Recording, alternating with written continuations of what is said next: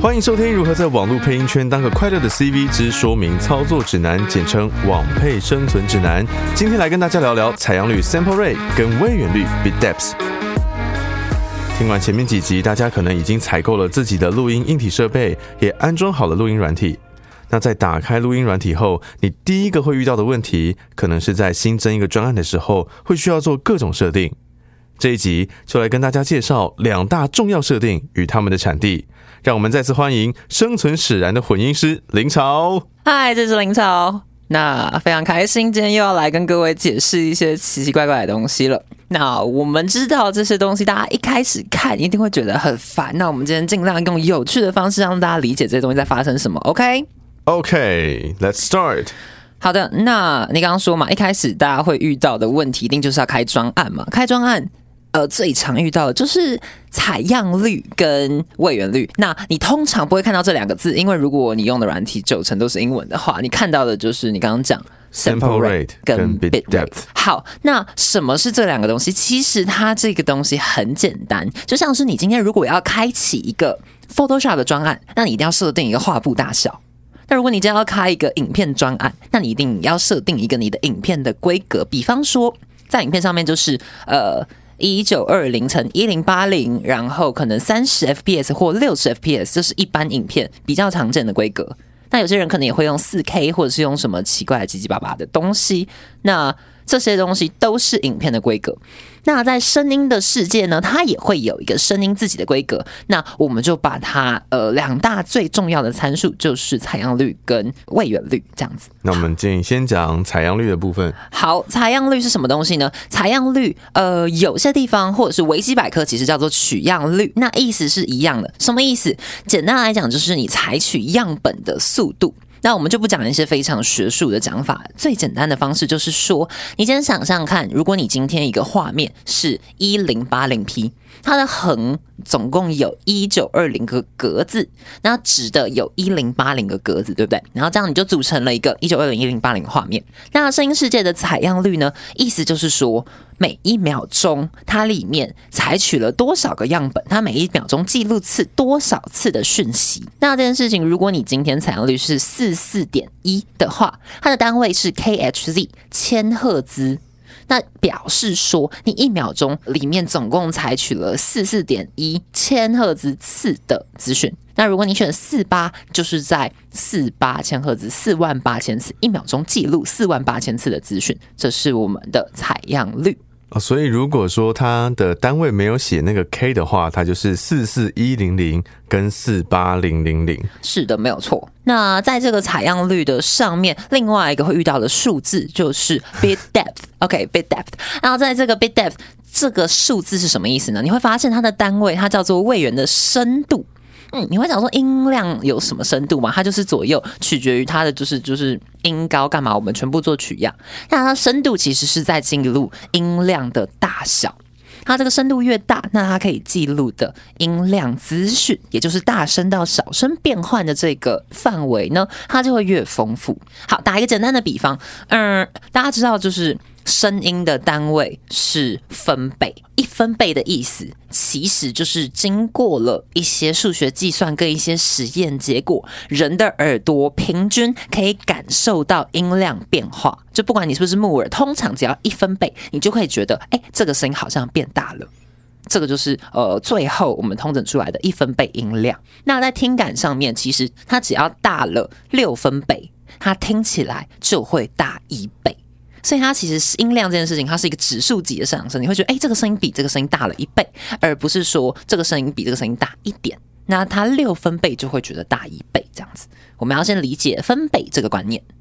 好的，那分贝你理解之后，我们就要去知道说，我今天这个专案可以记录多少分贝的资讯。那多少分贝的意思就是说，我从最小声完全听不到，然后到现在你听到的它那个表头爆掉的这个之间，到底可以储存多少的资讯？那位元率、位元深度这个东西，它的 bit 一个 bit 可以记录六分贝的资讯。所以如果你今天选的是十六 bit。四十一十六的十六，那你总共可以记录到九十六阶的不同的音量变化。那你今天如果用二十四 bit 的话，你可以记录到一百四十四分贝不一样的音量大小变化。那这音量大小变化有什么用？如果你今天呃讲话想要收到更多的动态，也就是说你想要大声的时候很大声，小声的时候很小声的话，那你会需要一个比较大 range 的动态范围，会比较好记录你的声音。就像是有些时候你们买设备会说，诶。动圈麦克风比较没有细节，那电容式麦克风很多细节，其实一部分就是它对大小声变化的还原程度。那刚刚前面有提到一个叫表头爆掉，它是什么意思？哦，简单来讲，表头爆掉这件事情只是一个俗称啦。简单就是你的画面已经那个音量亮红灯了。那在实际意义上，就是你的进来的讯号太大，大到已经超过整个系统的承受，所以它会出现失真，它会出现一个 distortion，就会糊糊的，然后破破的这样子。大家应该有听过，就是呃失真这件事情，其实它就是很字面上的，它就是失去了原本真实的样貌，英文叫做 distortion，然后。它有点像是我们会想要听高传真、高保真的这种音响，我们想要保留它真实的样子。所以，当你今天讯号已经失真的时候，就表示你的整个声音已经不是原本的形状，它是不可以被使用，在整个流程里面需要你重录的。哦，所以表头是打开专案，然后设定好之后，它可能就会有一个东西，你讲话就一直跳，一直跳，一直跳。嘿，是没有错。通常它都是一根杆子，然后它其实就是当下记录你的音量到底多大多小的一个显示器。平常希望各位在录音的时候都尽量让它保持在绿色的部分，然后偶尔跳到黄色没有关系。然后当它亮红灯的时候，就表示你的讯号有爆了。那爆了就是已经那个地方失真了，那个地方听起来会破破的，就非常推荐你重录。哦，因为像有时候会有。很瞬间，很瞬间的，你其实也听不出来，它声音可能就是 distortion，或者是就是裂掉啊，传呃，可能大家比较理解上，呃，所谓传那个爆音，这样噗这种的不会出现，它可能就很瞬间。那这样也要重录吗？如果你真是一个很瞬间的东西，身为一个。工程师的角度，身为一个从业人员的角度，我会说你就是重录，不要想那么多，你只要爆了就重录。当然，如果你是瞬间的东西，我们是可以用软体去稍微救回来，让它修复一下下的。但是，请把重录就是亮红灯爆掉就重录当成一个好的习惯。哦，那像呃，如果为了怕爆掉，因此把收录音量的那个 gain 调的很小，这样会有什么影响呢？哦，这影响其实蛮大的，因为呃，我们刚刚有讲说，今天会有一个位元深度这件事情。好了，假设你今天的讯号跟你的声音讲话声音的差距就是四十分贝，你今天讲话这么大声，你静音的时候，它会有一个杂讯在那边，在那个底下。好，那如果我今天把这个录进来的讯号放大的时候，其实我的杂讯是会等比例放大的。他们已经包在一起了。对，它已经包在一起。如果我今天整个讯号转很小声的时候，有一个可能是，哇，我根本听不到杂讯，一点杂讯都没有。可是你今天讯号小到，它已经从零的部分可能只剩下三十 dB 了。所以当你今天一转大，它里面就会有跟你的讯号靠很近、很近、很近的底噪发生。所以呃，简单来讲，就是你为了怕爆掉，然后路很小的连带后果，可能就是要把你声音放大的时候，底噪也会变得很大。而且那个底噪其实不是你的环境的声音，而是这个系统已经超出容忍范围的时候，它就是凭空必须要帮你加一些补一些黑边出来，就是会不要补一些资讯，然后它那些其实全部都是杂讯。好，所以录音的话，自己看那个会跳的那个头，大概是可能就是绿色到黄色之间吗？对，或者是你可以有一个安全范围，就是平均让它落在负十八。因为如果你是一个讲话声音比较像我一样动态很大，我会大声小声这样去动的话，那为了保证我大声的时候不要爆掉，那就是平均落在负十八 dB 这个地方。那可能说你在录音软体里面自己就要找一下这个会跳动的绿色、黄色、红色的地方到底在哪里，它旁边有没有写数字？那如果没有的话，要可能要找一下怎么把它开出来。对，那还有一个你可能要注意的是，有些软体在非录音的状况下是不会跳那个东西的，你需要把监听打开，即时监听打开，或者是啊开始录音，那个绿色才会开始跳。这个就那个 R 或者是红红的那个点开，那个 On Arm 要打开 Arm the Track。那像我自己遇到的情况，比较常会看到要使用，嗯，采样率四四一跟四十八，那为什么是这两个数值呢？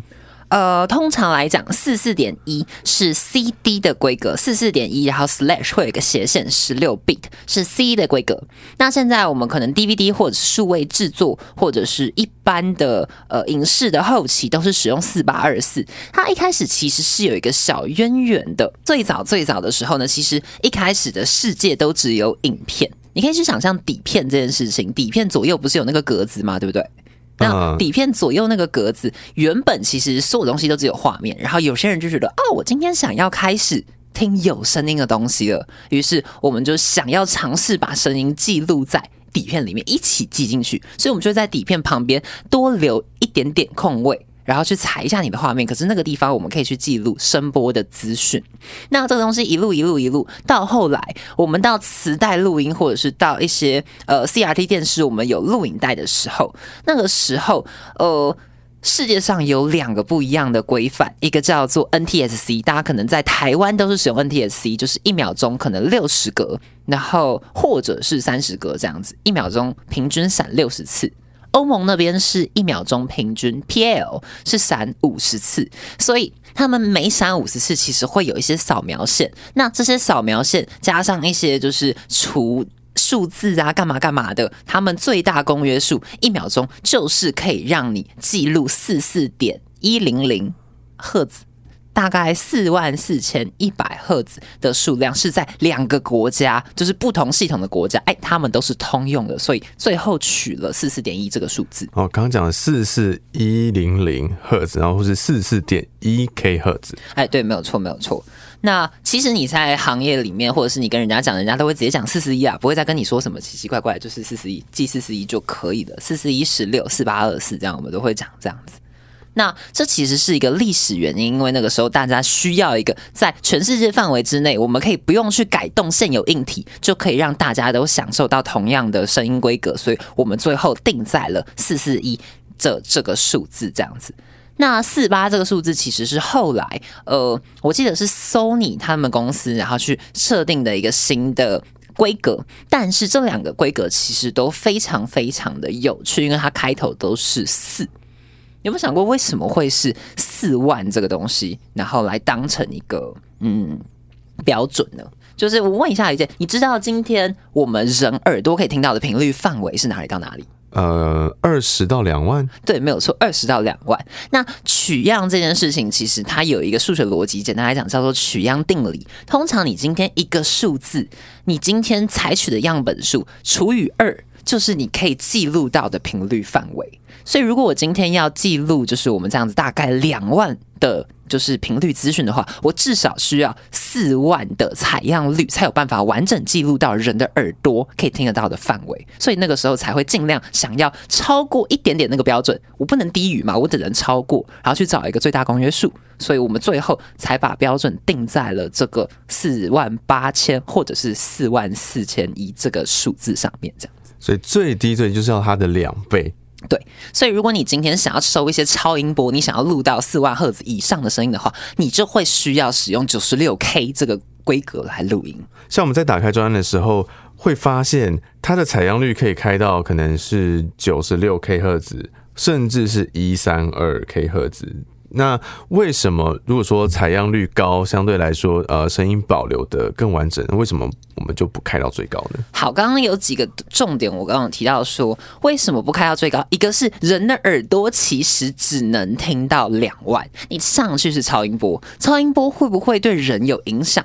会，其实你今天如果一个东西你在自然界听到超音波，其实你有可能会头晕啊，或是你觉得这个东西声音特别空灵啊，或是其实你像去一些溪流啊、森林啊、瀑布啊那些树之类东西，它其实多多少少也会发出一点点超音波，人是可以感知到的，可是其实耳朵本身听不到。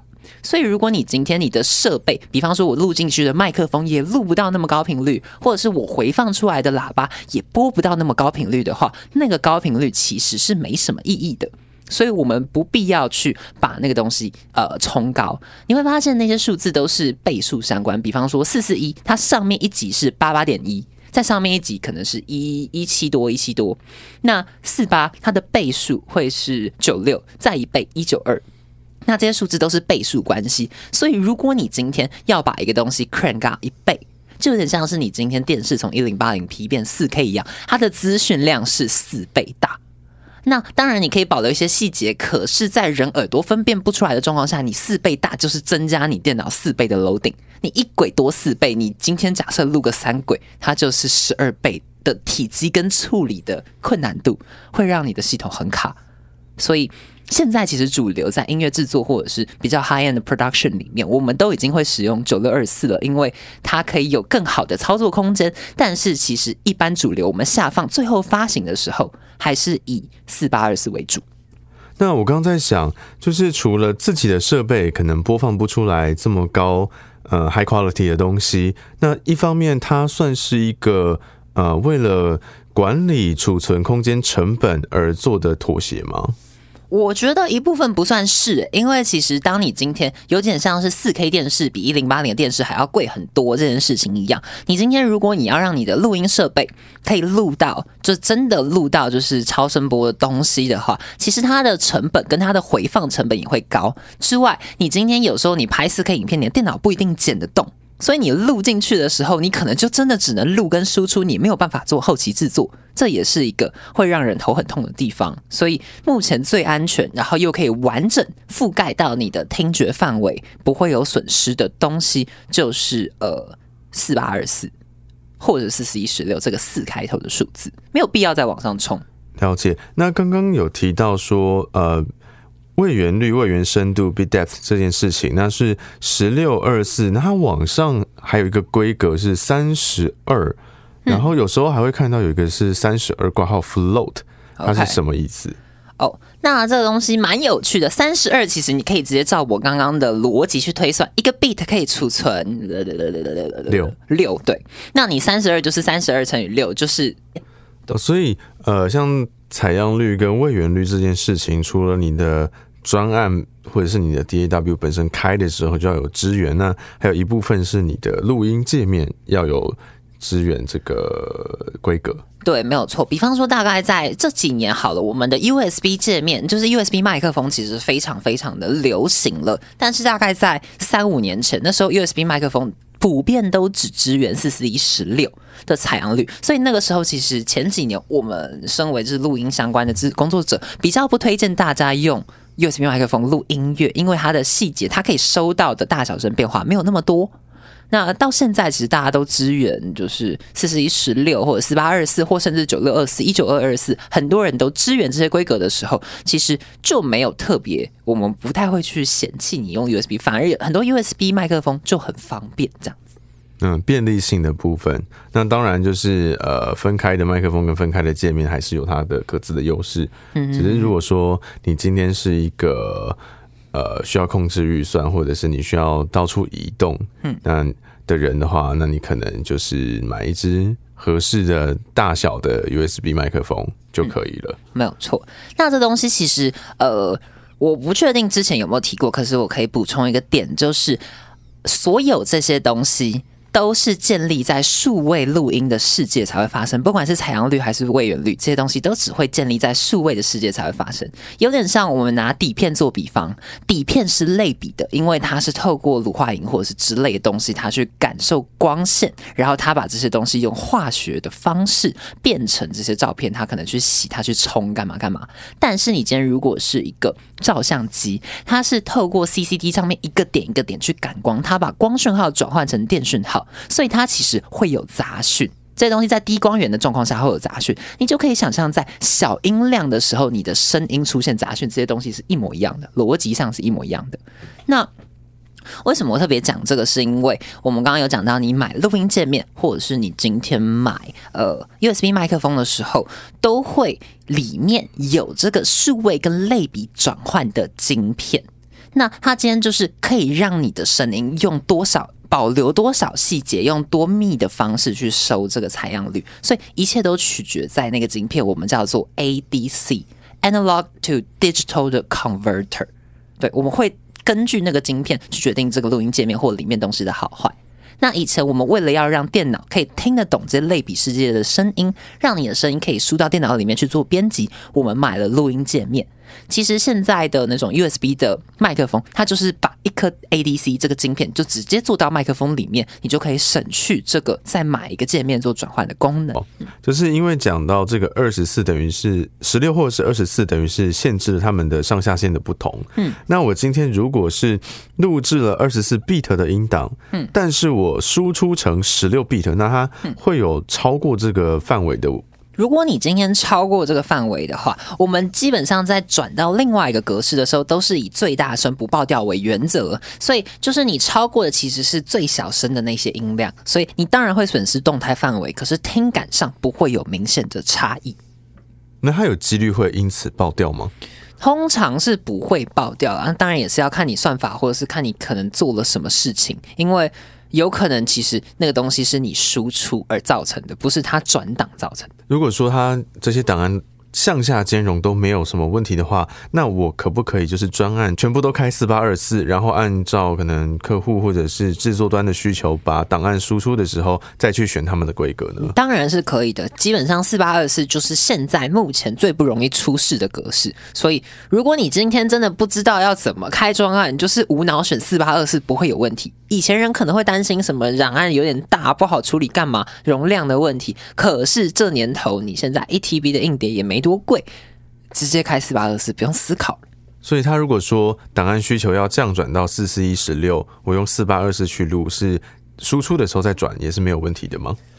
嗯，你要说没有问题是没有问题，没有错，技术上办得到，而且其实你的耳朵应该也听不出差异，只是实际上会不会有损失？会，它不应该是你可以很明确听到的损失这样子。OK，那你会建议大家就直接无脑开四八二四？之后再输出吗？还是说我需要按照呃可能提供的规格，比如四十一十六，然后我就按我就开四十一十六的规格去录音？我其实会建议，如果他今天想要收四十一十六的档，那你又确定这个东西你之后又没有要再干嘛了的话，那他要什么格式你就用什么格式录。那如果你今天是自己对这个档案，你可能之后还会做什么事情，或者是你今天觉得你要做一个大的计划，那你之后可能还要用的时候，四八二四是比较保险的规格。我自己是预测啦，四四一十六可能慢慢慢慢慢慢会被淘汰，因为其实现在大家在数位串流的时候，我们是做四八，但是我们会透过像 M P 三或 A A C 的压缩，我们会再去压一次。那这样我都要压了，我原本四八压跟四四一压不会说有什么大的差异。好，我们总结一下，在自己口白录音的时候，其实最方便的格式就是四十八 K 赫兹，然后跟二十四 bit，这是最安全的规格。但如果说你拿到的，比如说试音啊，或者是你要交档的格式有各自的需求，你可以在开专案的时候就设定成那个格式，或者你还是录四八二四，但在输出的时候再按照对方给的规格去做输出。再来就是，虽然说有的软体可以开到非常非常高，一九二八八八，那三十二 bit 浮点运算等等，但是其实如果说你的硬体没有支援，那后端的这个水缸开的再大都是一种浪费，然后再可能会造成作业上的不流畅，所以还是建议就是四八二四是最安全的一个作业作业规格。这是目前最安全的作业规格。那我当然可以想说，如果你对你的声音真的很有把握，你觉得你的声音是一个隽永流传，那可能十年、二十年之后会被别人复刻的东西的话，你从现在开始录九六二四或一二八二四都不会有问题。因为一些像是交响乐团的现场 live，或者是那种呃，可能你说我说想不起来，版本龙一，版本龙一对失礼，我感到很抱歉。就是人家的演奏会，应该他现场收音都是一九二二四或一九二三二在收的，因为。这个东西可能是在十年、二十年、三十年、五年，它可以再做复刻，然后用那个时候的最高规格回来复刻。对，所以如果你觉得你东西要撑两百年，那你可以用最高规格去录，当然没有问题。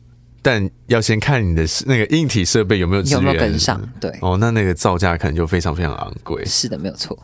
那今天节目差不多到这边，非常感谢林朝来就是为大家介绍位元率跟采样率。那希望这集节目对你有帮助，有任何的想法也欢迎留言或是寄信告诉我。祝各位快乐玩耍，五云昌隆。